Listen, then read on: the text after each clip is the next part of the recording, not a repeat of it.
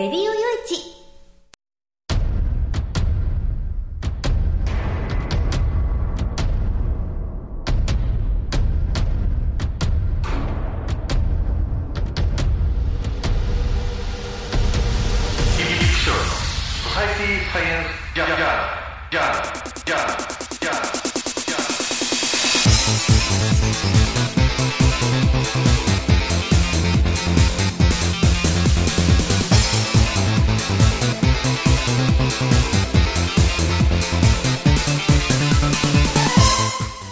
ハローじゃご機嫌いかがですか？ソサエティサイエンスジャーナル第568回ということなんですけどね、えー2月に入りました。2月に入ったってね。いやなんか正直自分でもピンとこないっていうかね。もう1ヶ月も今年に、ね、なって2019年経っちゃったんだっていうなんかもうね、あのーもう2月、毎年2月、3月ぐらいになって、まね、たったこの間、紅白見た、まあ、まだ紅白見て、実は見てなかったりするんですけど、録録画しただけでね、あの格闘技見たのに、紅白見たのに、レコ大見たのにみたいなね、うんところで、本当なんかこうね、あのー1ヶ月ももう経っちゃったの12分の1が今年ももう過ぎちゃったんだっていうのがなんかねこうピンとこないっていうか時が経つの恐ろしいなっていうのか、ね、人間年取るごとにどんどんどんどんこのね時間が経つ速度が速くなっていくっていうなんかね、えーそういうなんかこうおぞましさ おぞましさすら感じてるっていう、うん、そんな今日この頃なわけなんですけど皆さんいかがお過ごしでしょうかね。ちょちょっとここのとこね寒かったりしてあのもう空気がカラッカラに乾いてて朝起きたらもうね喉の渇き痛みで目が覚めるみたいなそんな日々をね僕はまあそんな日々をこう感じているわけなんですけど氷点下ねまあでもちょっと北の方の国のね人方人々っていうのはあまあそんなねそれくらい下がって当たり前なんでしょうし岡山県でもねあのちょっと山間部中国山地沿いっていうともうあのうちらの方から言うと2度、3度、4度気温が低くても当たり前みたいなところがあって雪降って氷張ってっていうのが当たり前みたいなね。だから僕らみたいな、まあまあ、うちはまあかなり盆地みたいなところですけどでもまあ県の南部に住んでる人間としてはまあなかなかね、えーもうマイナスになっても体が凍るみたいなところで、えー用心しなきゃいけないな。インフルエンザ流行ってますからね、えーとにかくあの自分はかからないもう人のことは構ってられないけど自分がかからないように今回史上最高の、ねえー流行だっていうんで皆さん本当に気をつけていただきたいなんてことを言いながら今回進めてまいりたいなと思います、えー最後までお付き合いよろしくお願いいたします。この番組は「レディオ用地の制作により全国の皆様にお届けいたします「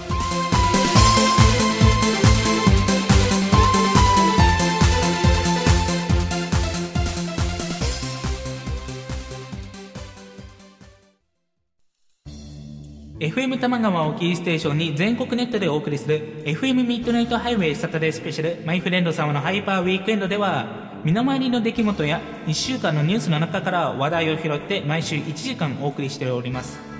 また時にはゲストをお迎えしてのフリートークスペシャルとしてもお送りしております。週末の情報バラエティ番組マイフレンド様のハイパーウィークエンド Internet Radio Station New Wind で毎週土曜日に配信しております。ぜひ皆さん聞いてくださいね。テレビビンゴネットアイランド。会社で役立つ面白応援グッズの紹介をはじめためになる情報ミュージシャンの生出演など映像でお届けする30分の生放送。テレビビンゴネットアイランドは毎週水曜日19時30分から20時。テレビビンゴで放送中です。スタジオジュノンからのお知らせです。あ、あのや、あ、あのさ、チョイスラジオの説明するんだけども、チョイスラジオの説明をするんですけど、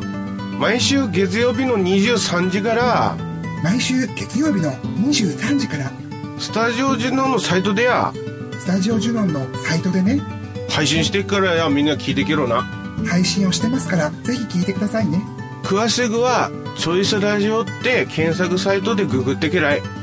詳しくは検索サイトで「チョイスラジオ」で検索してね。で待ってっからや来てけらいじゃあ待ってるからね。来てね。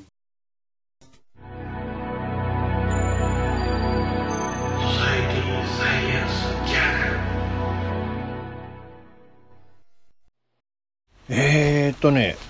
ちょっと今回はね、もう間もなくの統一地方選挙についてからちょっとお話ししようかなと思うんですけれどね、なんかちょちょっとおかしいなと思うのが、あの自民党というか保守派の動きというかね、うん、あの特にね、そのなんか市長選挙でその保守分裂が起きてるんですよ。要は、その自民党の力が今強くなりすぎたがために、その自民党の中で、その過信して、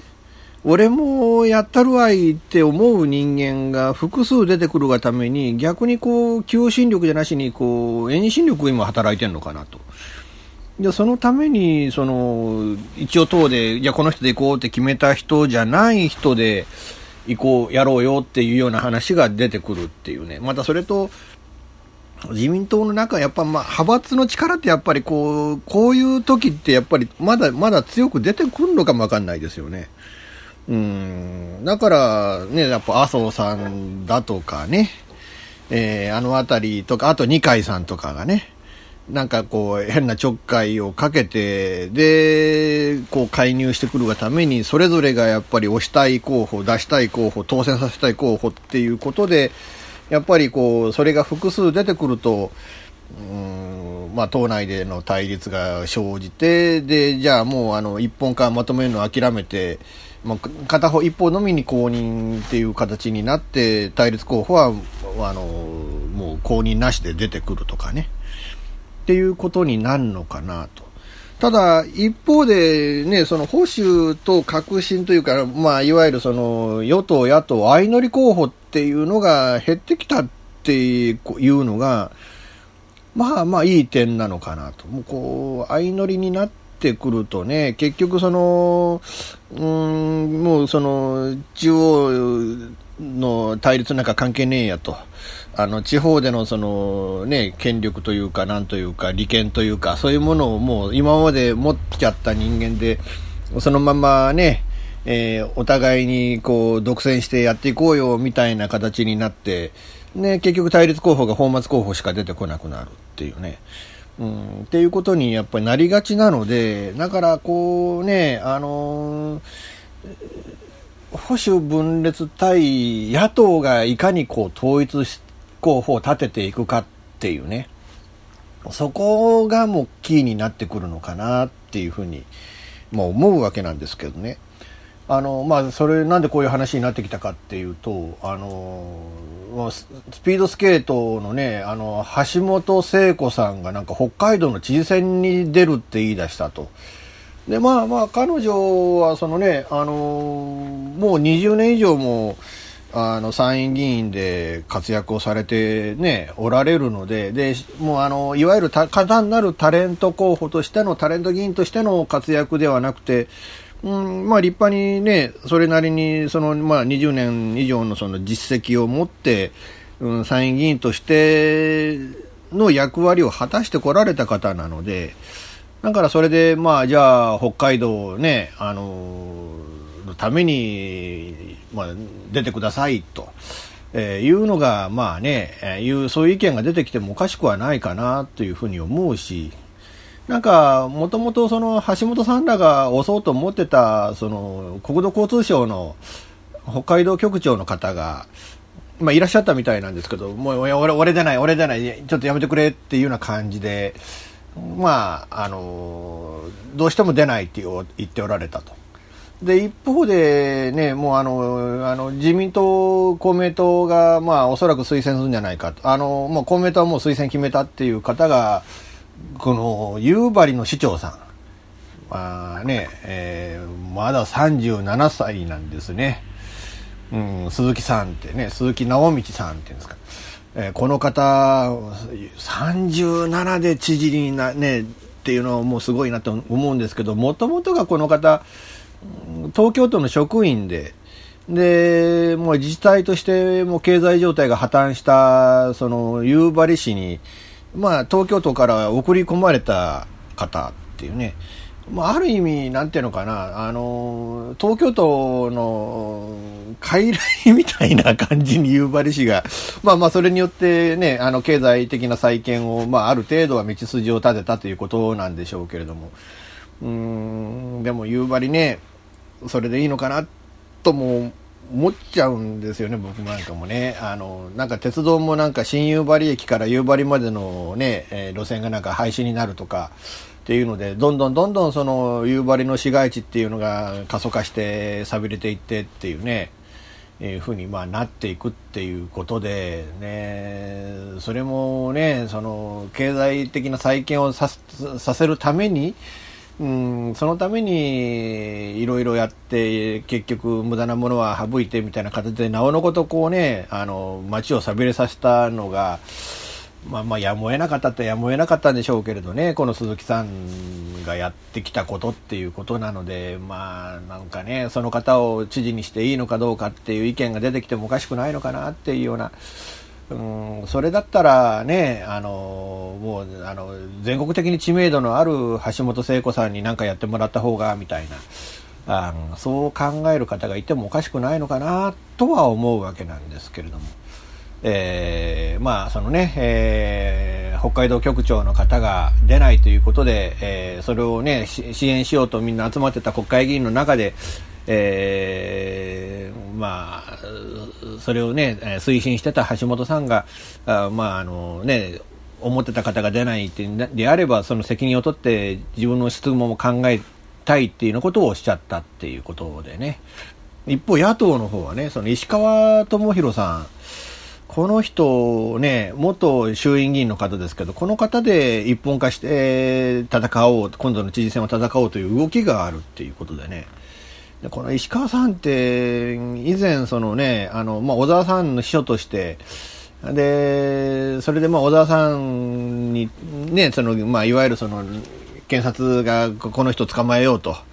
えー、収賄やらなんやらあるんじゃないかみたいな形でそれで動いてた時期があったわけですけれどもその時に結局、まあ、まあ全部の責任を取ら取らされてやもうね逮捕されてみたいな形で。うんなっちゃった、まあ、それでまあこれは巻き込まれたのか、なんかやっぱり主導して本当に悪いことしたのか、そこら辺がもうなんかよよくわからないんですけれどね。うんまあ、その方が出てくるっていうことで、まあまあ5年も6年も前のことなので、まあこれはもうみそぎも済んだというような判断もできるのでしょうかね。うん、だからある意味、その、まあ辞職しなきゃいけなくなった、逮捕されちゃったっていう、そこの経緯っていうのが自民党側としたら思いっきりこう叩きどころになるんじゃないかなと思いながらも、保守がそうやって分裂をしちゃって、で、統一した野党候補と戦うとなると、うん、これ野党側の方が有利な戦いができるのかなっていうので、ちょ、ちょっとね、あの、この北海道の知事選もこう注目すべき、まあ、今後のなんていうのかな、その、うん、自民党ね、残りあともう2年ほど、その、安倍さんのね、政権というものがあるわけですけれども、うんまあ、そこでね、えー、その安倍さんの政権がこう2年間その自民党がこう求心力を持って発揮してまとまってやってこう政権を支えていけるのかあるいはもうその安倍政権が瓦解していくその道筋の一つでこう自民党がまとまれなくなってっていうことになっていくのか。うんまあそこら辺のなんていうのかな、まあ予言、今後の地方政界を予言する動きにもなっていくのかなっていう、えー、そんな気がするわけなんですけれども。えー、なんかね、福岡でも知事選挙がね、あの、なんか分裂選挙になるんだと。なんかあの、もう、もう議員を辞められた山崎拓さんとか古賀さんが推薦する候補、やあ二階堂幹事長に近い議員が現職をこうね支持してるんだけどどうも麻生さんが新しい人をしてるっていう、まあまあ、ここら辺が、だからこのね、結局、こう、重鎮のエゴで、現職をすか新人出すかっていうことで、まあそういう、あの自民党内の保守分裂なんかもあるんじゃないかっていうことでね。うん、なんか福井、島根、徳島あたりでも、あの、なんか保守がなんか分裂選挙になるんじゃないかな、えいう動きがこう見せているらしいですけれどね。えーまああのまあ、今年はだからね、12年に1回参院選とその統一地方選挙と、うん両方が一度にある年っていうことで、で、まあね、その影響もあって、もう参院は今年で終わりだから、じゃあ、こう、地方自治の知事選に打って出ようかなんていうような、そういうね、えー議員さんなんかもいるのかもわからないし、逆に、え知事終わって今度は国政に出るんだみたいな方もいるのかもわからないし。えーまあ、あの、もう、もう間もなくですよね。4月なんでね、中央統一地方選挙は。えーどんな、どんな、あ構図で、えー野党側、与党側、えー知事の席が埋まっていくのか、市長の席が埋まっていくのか、あるいは議員の構成がどうなっていくのか、えーそれによってね、えーまあ、あのー中央だけじゃなし、我々が住んでるその地方でもね、えーそれによって、まあ、例えてお隣の町の、ね、市長さんが変わることによって、それまであったものがいきなりなくなって、えーなんてこともあるかもわからないので、えーこのね、統一地方選の動きはこう注目していこうかなと思います。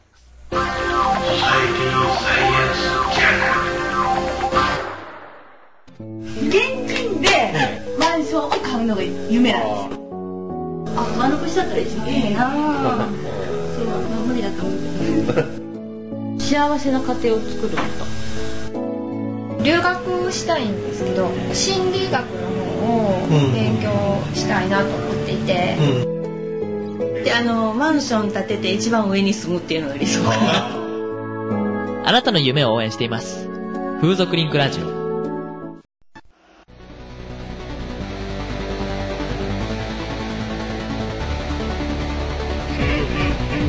オー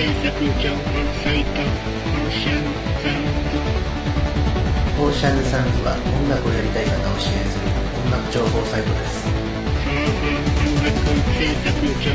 ゆる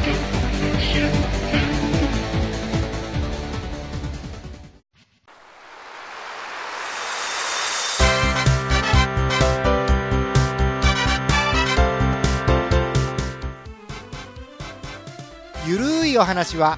フェアリーテールが気が向いた時に更新する、えーその時興味があるものゲームの話自転車のお話まあ社会状況のお話そういうものを題材に、えーゆるくゆるく語る番組です。ぜひ皆さん聞いてね。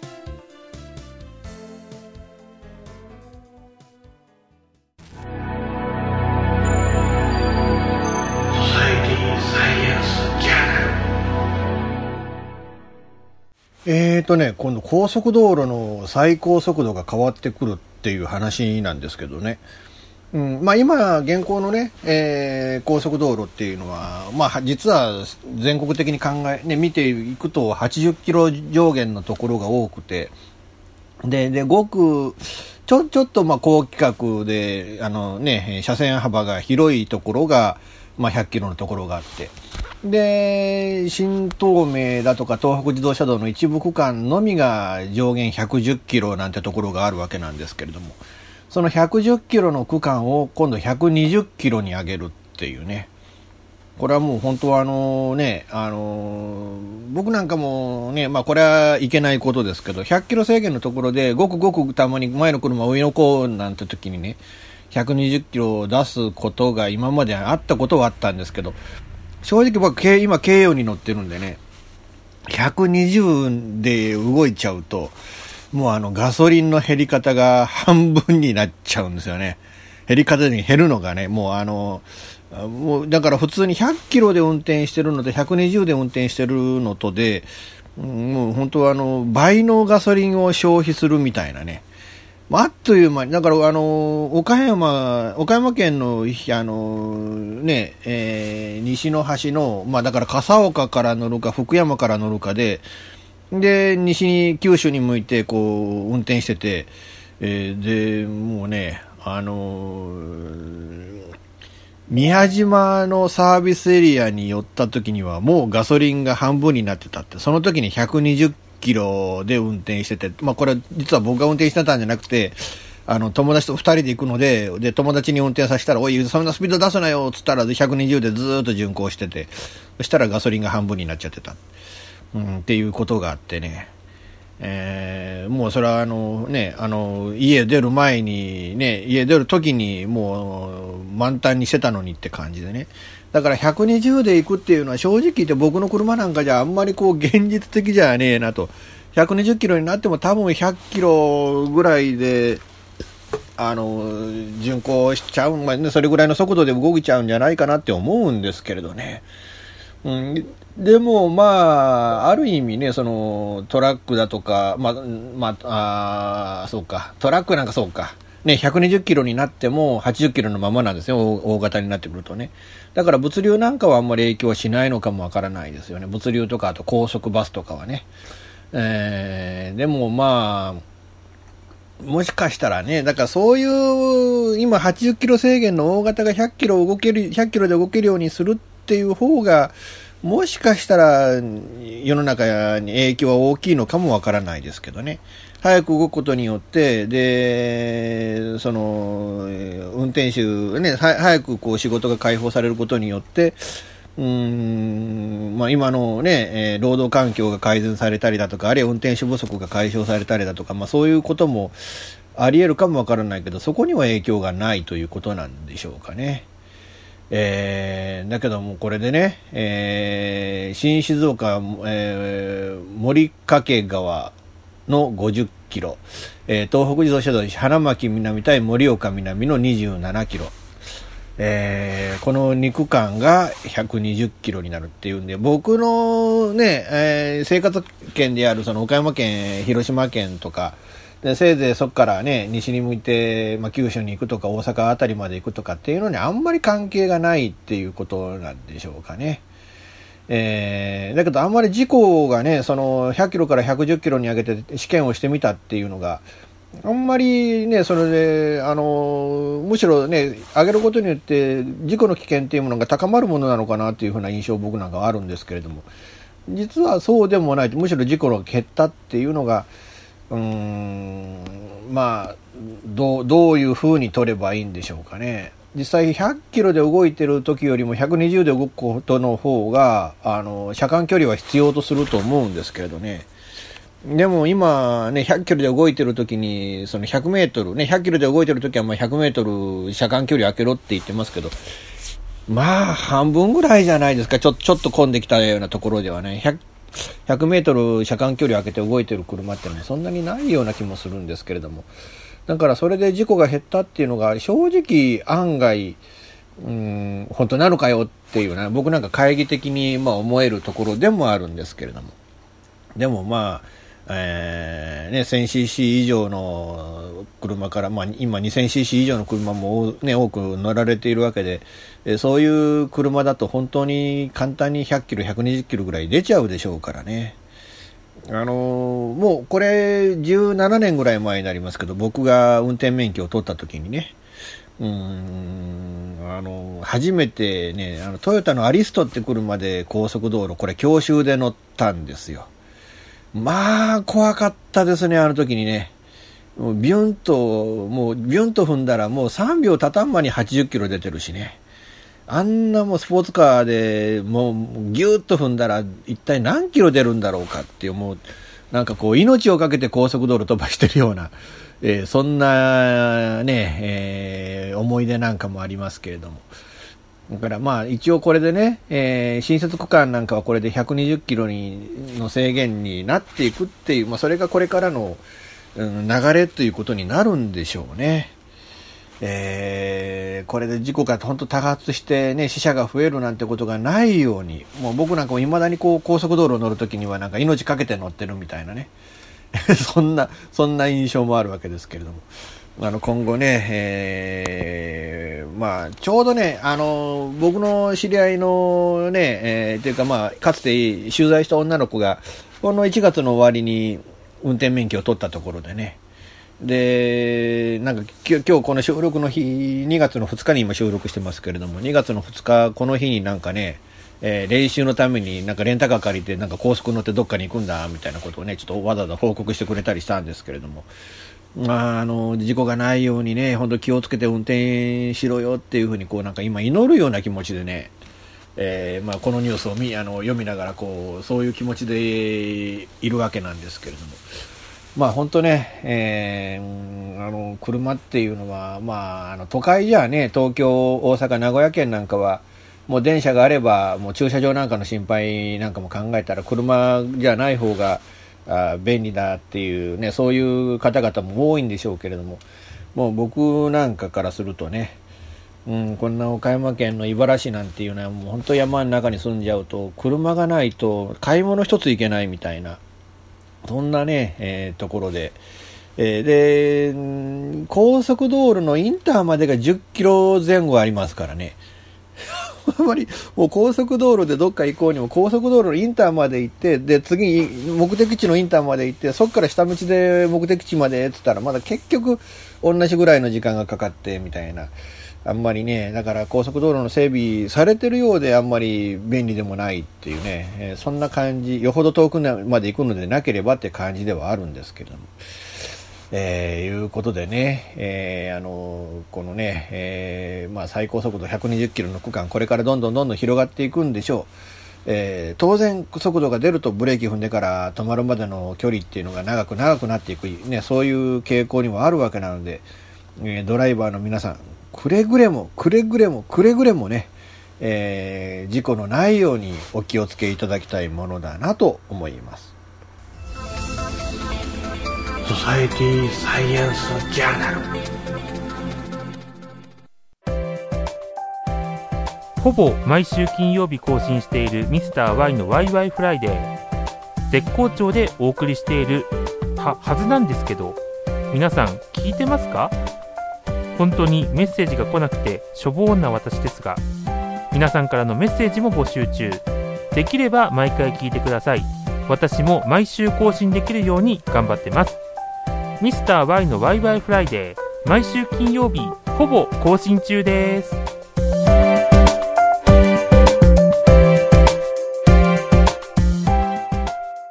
さてエンディングなんですけどね、ちょっとエンディングに際して2つちょっとお話ししていこうかなって思うことがあるので、まあまあそれを話そうと思うんですけれども。なんかね、えー、まあ前半では知事選ね、えー、統一地方選挙に向けての動きみたいなので、えー、まあちょ、ちょっと今年のこんな傾向があるよみたいなお話をさせてもらったんですけど、国政の方はね、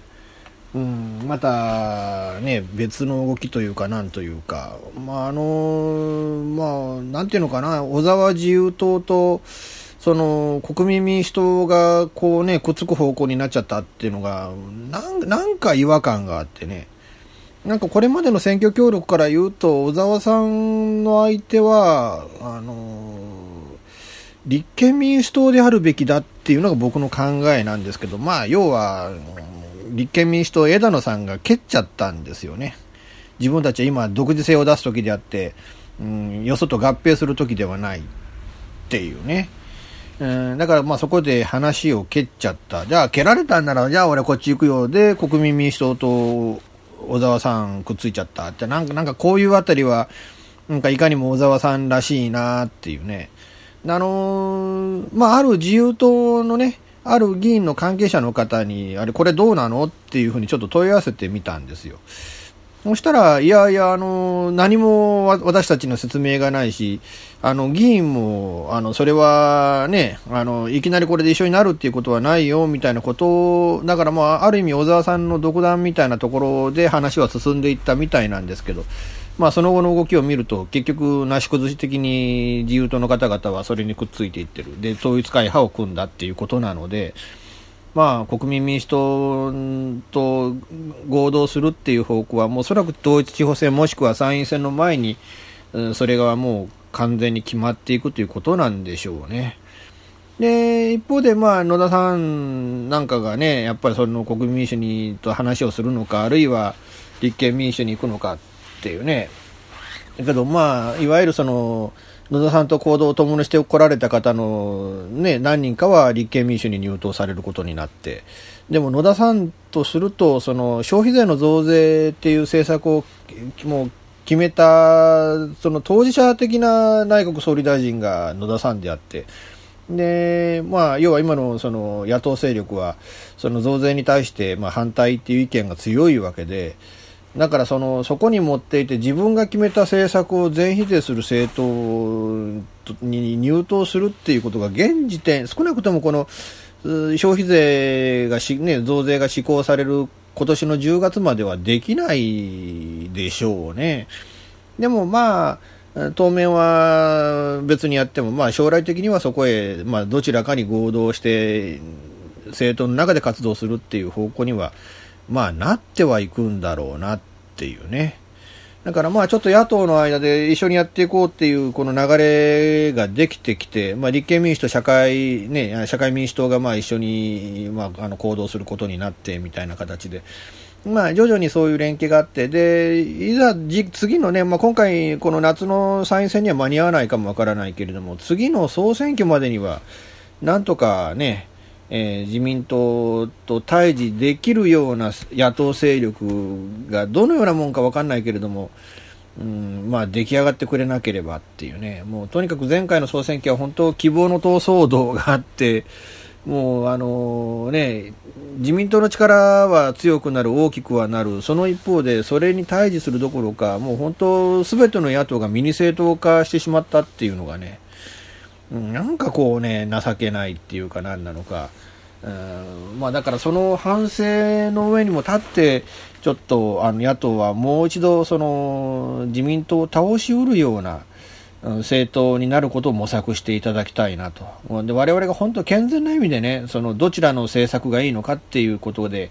こうあの選べるような、政党を選べるような、投票先を選べるような、そんな政界になってほしいなってっていうのが、まあちょっと今回ね、申し上げたいなっていうことのまず一つと。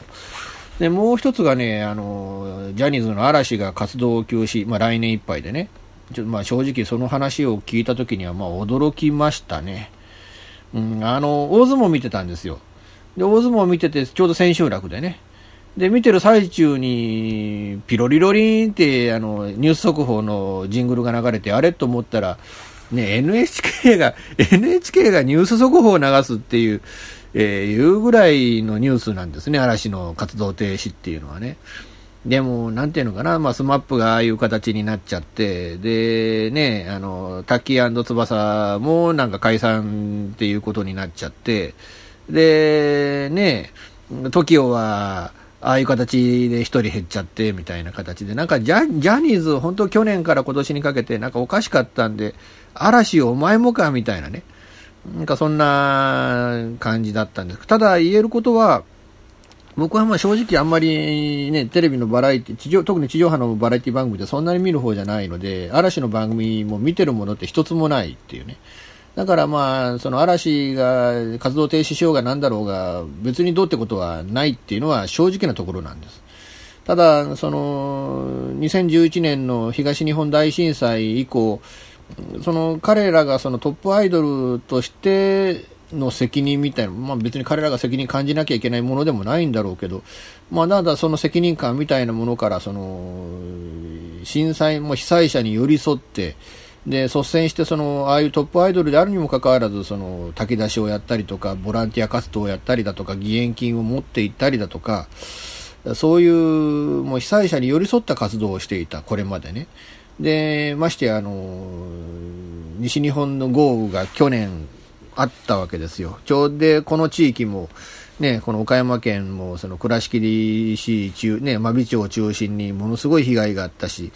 でお隣の広島県もね、あの、もうすぐうちの10キロほど西の金部町あたりも相当使った面積もあるし、えー、で、ね、ももっと向こうの三原市、ね、本郷のその船木地区では、あの、このね、えー、年末こ、去年最後の SSJ に出ていただいた赤川さんが、いまだにこうね、復興のための支援をしている。あるいはその向こうの呉だとか、あの辺ね、その朝だとか、もう本当そう、あの、広島県は本当ものすごい広い地域で、えー、大きな被害を受けた。で海の反対側ね瀬戸内海の反対側の愛媛県なんかも大きな被害があってっていうその中でそのその西日本豪雨のその被災地の皆さんにね被災された方々に対してもあの寄り添っていただいて駆けつけていただいて顔を見せて元気づけていただいてでその上にまあ義援金出していただいてっていうねで必要なボランティア活動までしていただいた。そういう意味においてね、その、まあ、僕はこの岡山県茨城市というところの、まあ、いわゆるその、うん、被災地域、大雨の被災地域の片隅でね、えー、において生活するものとしては、本当にね、あの、この豪雨で、その、嵐の皆さんには本当にお世話になったっていう、頭が下がる思いだな。えー、本当にこの被災地の、ね、僕はもう何の被害もなかったですけど、あの、むしろね、あの豪雨の中でなんでここだけ被害がないんだっていうような奇跡的なところに住んでて、まあまあラッキーだったなって思うような立場の人間ですけど、それでも、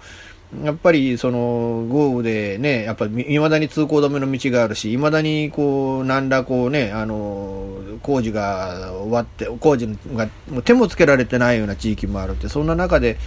えー、やっぱり彼らがね、そあのこの被災された方々をこう力づけていただいたっていうことに対しては、本当にあのこの場を借りてね、えー、本当に御礼を申し上げたいなと。うんあの本当あのね、今後、まあ、どのような活動されるか知りませんけれども、あの、そこから、そこから、はっきりとどうでもええわみたいなモードでね、お話ししてますけれども、でもまあ本当、あのまあ、引き続きそういうことに手を貸してくれみたいなことはちょっとね、厚かましくて言いませんけども、でも本当、なんかね、えー、そういう活動を生かして、これからもなんか、あのトップのね、テレビに出てくるトップの人の一人と、ね、一人一人としてちょっと、まあまあ、僕らもね、あのだからそうやってあのテレビを見ることで応援していきたいなと、えー、いうふうにまあ思っています。と言っても見るのかな あんまり見たい番組なかったんでね、嵐だから見ようかなっていうのは正直なところ、そんなにないんですけれども。でもそうやってね、えー、祭祀の、ね、いろんな、まあ、熊本なんかもそうだったんでしょうし、うん、あの北海道とかもそうだったんでしょうし、もう本当、日本各地がもうね、しょっちゅうこう大きな災害に見舞われるっていう、そういう国、国土に、まあ、日本はなっちゃってるので、ねまあ、結構やっぱりそのその被災された方々でその避難地の、ね、上そ避難場所でその彼らによってやっぱり勇気づけられた力づけられた方々っていうのは多かったと思うんでね。なんかそこはあの僕もだからまあねありがとうございましたとお世話になりましたという言葉を彼らにはちょっとで、まあ、まあ、これからもね、まあ、一人一人になっても頑張ってほしいし、また決勝するなら決勝するで、まあ、頑張ってくださいという言葉だけ、ちょっとこのね、えー、エンディングで申し上げておこうかなというふうに思います。えー、いうことでね、えー、2月の3日、節分ということでね、あの、福豆、大豆いったやつね、えー、買ってきて、今食べてたりします。えー、もうあの、節分にはこの豆を僕も食べることにしてるんですよ。巻かないけどね。巻いたらあと片付けるのが大変だし。昔犬がいた頃だったらね、巻いたら犬が取ってきて勝手に食ってたんでしょうけど、うん、だけど、もう犬も今いないので、うちには。だからまあ、あの、これをまあ食べるだけ食べてみたいな形でね。ああ、もう節分なんだなと。で、節分の次はもうね、えー、もう春ですからね。うん、冬と春の季節を分けるのが節分なわけでね。本当あの、もう、もう、これから少しずつ、なんか2月はちょっと暖かくなるみたいな予報もあるみたいですけど、まああの、とにかくこの寒いっていうのと乾燥してるっていうのがね、インフルエンザ蔓延のなおのこと大きな要因にはなってるみたいなので、えー、まあ、かかってる方とかね、かかりそうな方々に、まあ、まあ、お見舞い申し上げるとともに、皆さん本当気をつけましょうね。うん、本当にあのね、えー、あのこうあのインフルエンザかかったら辛いですし今年はなんか重症化しやすいインフルエンザなんて話もあるんでね、えー、皆さん本当に気をつけてあの、まあ、うがいはあまり意味ないけど手洗いだけはしっかりしましょうと、えー、いうことだそうなので。えー、いうことで次回のね、ソサイティサイエンスジャーナルは2月の10日ということで、もう10日間っていうね、うん、いうことで、あとその、その翌週の17日の放送は、もしかしたらちょっと、ちょっと出張、急な出張でちょっとお四国の方に、えー、行ってくるのと、その後ちょっとね、あの、岡山でいろいろ用事があるので、もしかしたら、あの、17日の放送をお休みさせていただくかもしれません。えー、いうことでね、まあ、もしやる、もしやるとしたら、なんか、あの、またゲストをお迎えしての会になるかもわからないし、17日に放送できないとしたら、まあ、24日の放送が多分ゲストの会、ね、ということになると思いますので、えー、引き続きそ,、ね、そちらの方もちょっとご期待いただければなと思います。まああのね、こうやってしょっちゅう出張、お仕事でお休みしたりだとか、あるいはゲストの会で、ね、そっちのゲストにまね、ちなんだお話ばかりを伺うということで、この番組ね、今年に入ってからもかなりこう、あの、ね、あの、取り上げることができずに積み残したままになってるニュースっていうのが結構あって、もしかしたら多分この番組でそのそれらのニュースをお話しする機会はないのかなとも思ったりもするんですけれどもでもまあまたねなんかこう取り上げる、ね、そういう時が来るのかもしれないので一応積み残しながらも、ね、いつか機会があったらお話ししていこうかなと思っていますので、えー、ご期待いただければなと思います。えー、いうことで、えー、今回も最後までお付き合いいただきましてありがとうございました。次回10日はやりますので、えー、10日よろしくお願いいたします。この番組は、レディオ用一の制作により全世界の皆様にオンデマンド、ポッドキャスト、FM ラジオでお届けいたしました。お相手はイプシロンこと吉岡雄一郎でした。じゃあまた次回ごきげんよう。さようなら。